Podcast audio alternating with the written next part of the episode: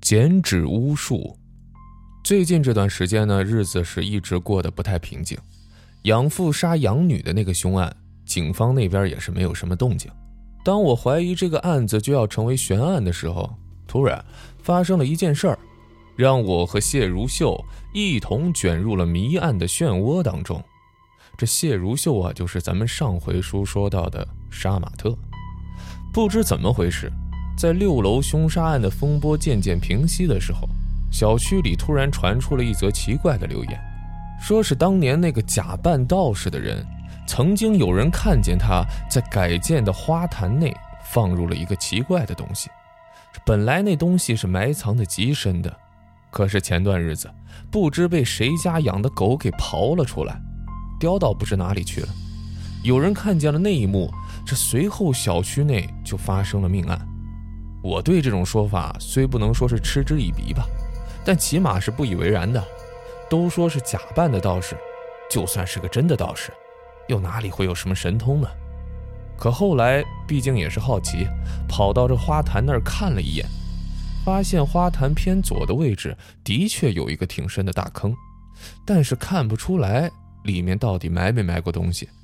这则留言打破了小区的平静，这个别意志不坚的人啊，又开始搬家卖房子了。不过大多数这老住户还是比较镇定的，毕竟前些年这事儿闹得比现在严重太多了。能扛过那次留言的人，不是没钱搬家，就是已经处乱不惊了。经过上次的事儿，我和谢如秀更为投契了。他经常来找我喝酒聊天，也上我家玩过。结果听到留言后，他告诉我，现在他父亲经营的皮件厂有两个跟小区花坛一模一样的花坛。小区花坛的形状是很古怪的，是个八角形。花坛的左右两边各有一块圆圈形状的空地，这其他地方种着花。被狗刨出坑的那个位置，正好是其中一块空地。这种形状的花坛是非常少见的。可是谢家经营的皮件厂偏偏就有两个一模一样的花坛。谢如秀跟我这么一说，我也是觉得很奇怪。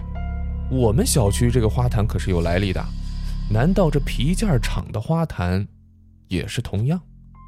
我突然想起谢家皮件厂的位置了，那里曾经是尸横遍野的乱葬岗，传说这样的地方向来是阴气极重的地方，差不多每个城市都有一两个。这样的地方，假如想要住人，通常会在上面建造学校啊，或者一些公共建设，因为流动人多，阳气比较盛，这才能压住底下的阴气，而且还会相应的建造一些能压制阴气的事物，比如说这个太极和八卦。谢家的皮件厂就建在那块阴气极重的土地上，做生意的人大多都是讲究点门道的。肯定会在建厂的时候弄一些关于这方面的东西，先不说它管不管用啊，这起码呀是能安定人心。说起来，小区内和皮件厂的花坛形状，可不就是八卦的形状吗？谢如秀让我跟他一起到皮件厂转转，看着他一脸古灵精怪的表情，我猜想他可能又想到了什么鬼主意吧。但是我万万没想到。他竟然是冲着花坛去的。入夜后，谢如秀带着我偷偷进了这皮件厂。夜里的皮件厂是漆黑一片呀。我们远离了值班室之后，这谢如秀掏出一把小巧的狼眼手电。别看这手电小啊，但是这白色的这光线一下射出去能射出老远。这借着光亮，我看清楚了周围的环境。皮件厂的环境是不错的。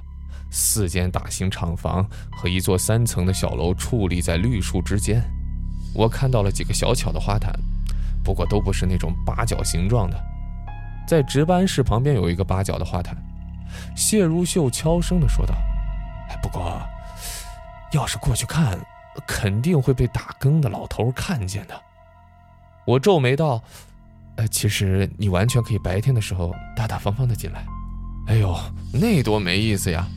谢如秀搓了搓手，哎哎，走走走，办公室那边还有一个八角花坛，咱们过去看看。往这三层小楼走时，这谢如秀小声的向我介绍了这各个厂房的名称啊，什么设计室啊、样板房、生产车间，还有开料房等等。这听着听着，我不禁想起了下午他给我讲的这谢家皮件厂曾经的历史。说早在民国时期呀，这谢家就已经开始从事这行当了。不过那时并没有大型的皮件工厂，而是叫做皮具作坊，通常是规模都不大的，有些甚至是以家庭为单位的小作坊。这谢家人从清朝起就干这一行了，这多年来是累积了许多经验。到了民国时期，凭着多年累积的财产，开了一家有着十几个工人的皮具作坊。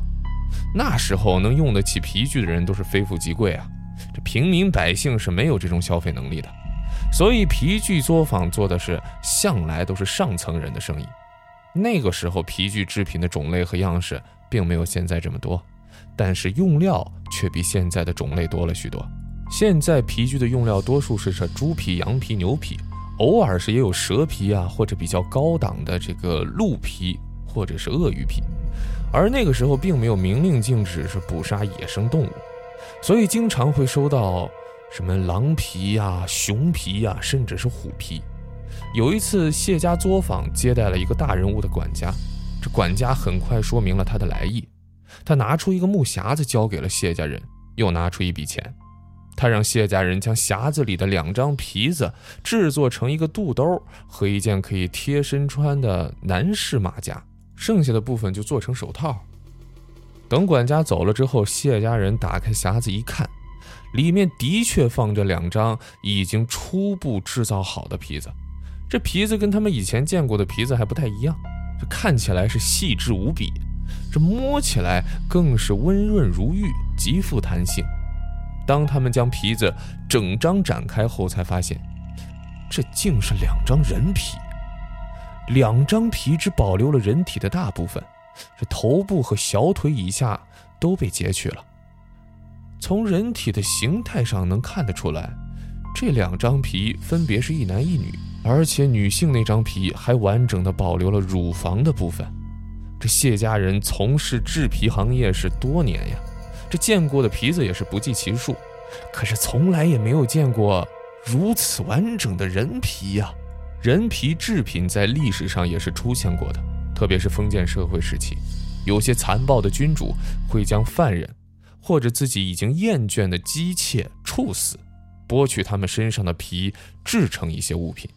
比较著名的有西藏寺庙里的人皮唐卡。和这二战时期纳粹集中营用犹太人的人皮制作的人皮灯罩，在外观和触感上，人皮的确是优于大多数的动物皮的，但是不够结实耐磨。从实用性和性价比来讲的话，人皮的优势甚至比不上牛羊皮，而且剥人皮这种事情，在绝大多数人看来实在是过于丧心病狂了。所以历史上虽然有人皮制品的出现，却是极少数的，一般都是统治者用来威吓下层民众的一种残暴手段罢了。可以想象谢家人收到两张人皮后的心情吧。尽管谢家人非常的惊恐，但是那个大人物是他们这种阶层的人得罪不起的呀，就只好吩咐所有人不能出去乱说，一边研究怎么将人皮制成肚兜和马甲。时间过去了大约十几天。这谢家人终于用人皮做出了大人物想要的东西，女人皮做成了一件肚兜，上面还有一些精致的绣花；而这男人皮做成了一件男士的马甲，剩下的则制成了一双女士手套和一双男士的手套。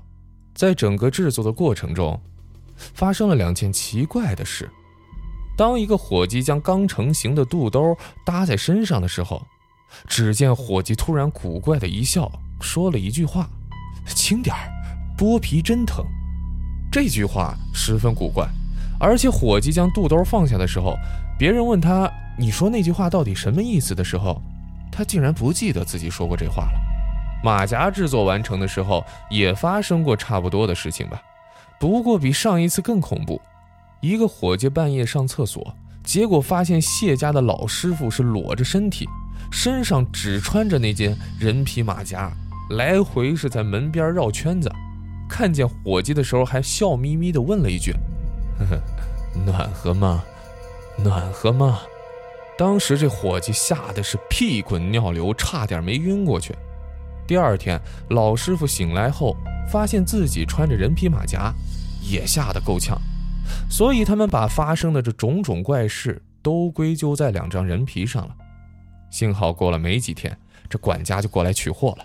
他检视完之后，并没有露出什么满意的神情，只是淡淡的夸了几句，之后就叮嘱众人不要乱说话。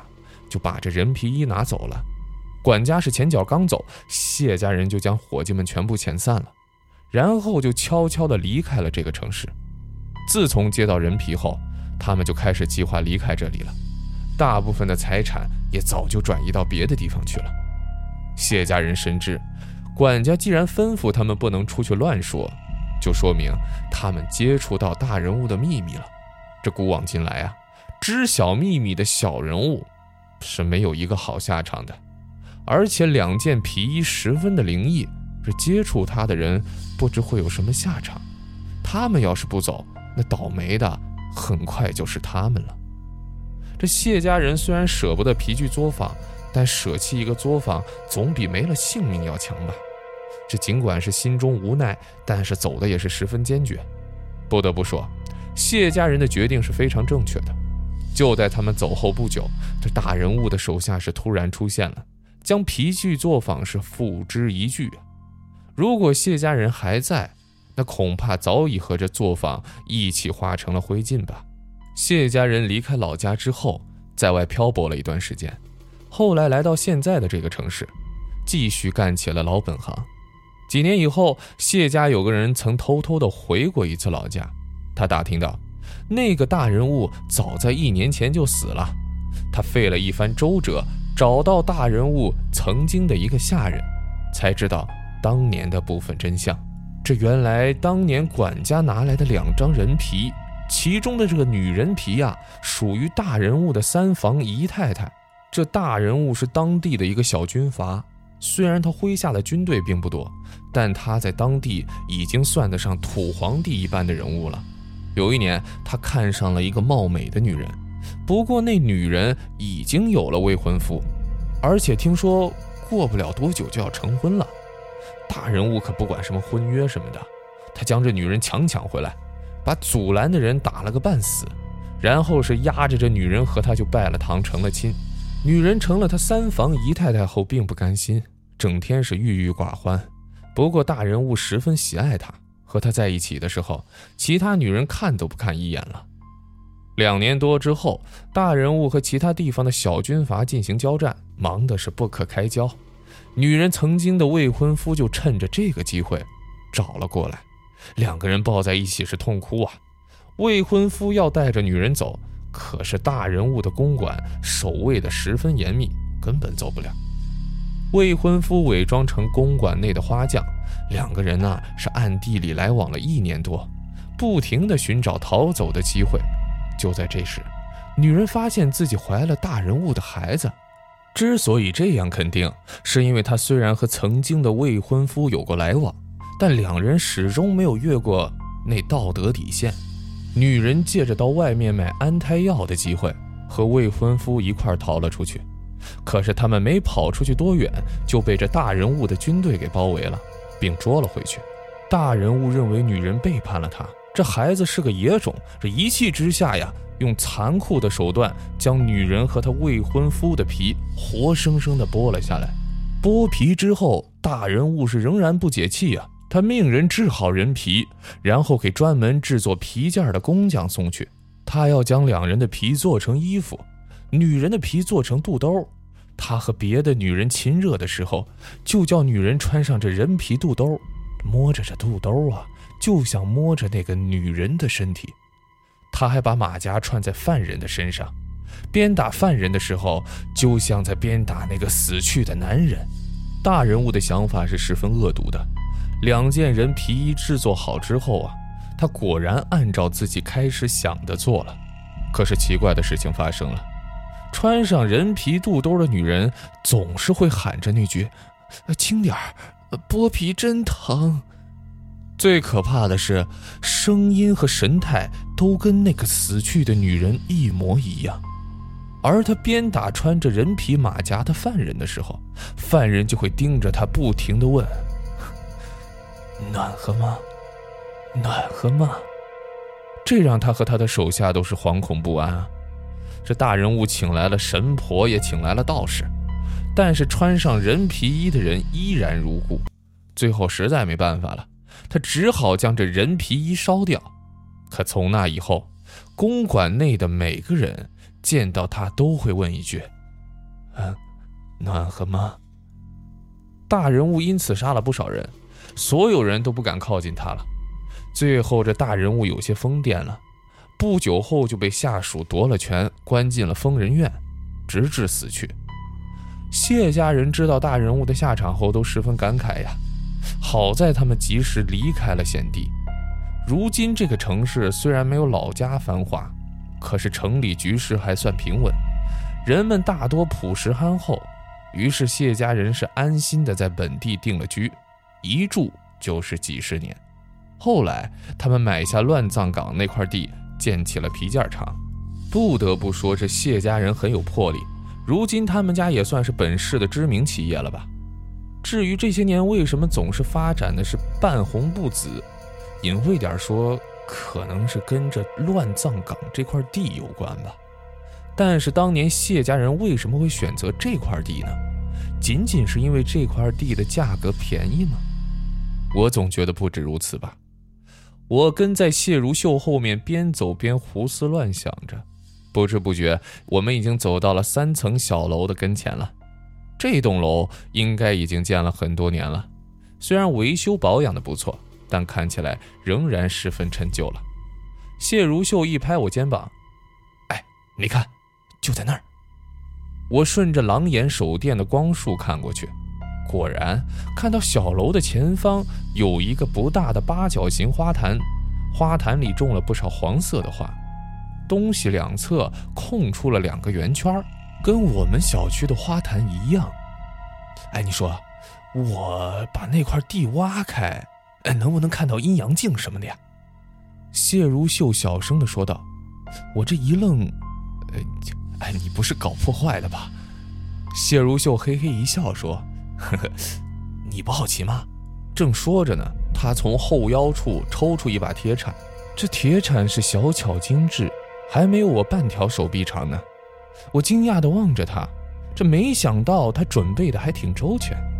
谢如秀慢慢地朝花坛走去，我虽然也好奇，但更多觉得这么做有点不妥。我拉住谢如秀，他一把扶开了我的手，几步就走到了花坛前面。无法，我也只能跟了过去。走近看，越发觉得这个花坛像是一个八卦的图形，里面真的埋了东西吗？如果有，埋的又会是什么呢？我这越想是越好奇呀。刚才还想阻止谢如秀，现在却恨不得自己上手去挖。谢如秀将狼眼手电交给我，他拂开了这些花草，蹲下来就开始铲土。花坛里的土十分松软，他几下就掘出一个十几厘米的坑了。又挖了几下，他突然停了下来。光束下，我看到坑里有个片状的东西。谢如秀放下铁铲，用手慢慢的将那东西给抠了出来。那东西有两个巴掌合起来那么大吧，大概两指的厚度，形状是不规则的。谢如秀掀起衣服，在上面是擦了半天，然后放在这狼眼手电下，我这才看清那东西有着黑黄相间的漂亮花纹，看起来并不平整，两边微微向下有些弯曲，像是什么动物的背甲。我和谢如秀正研究的时候，就听见一声叫喊：“什么人？”我们俩都吓了一跳。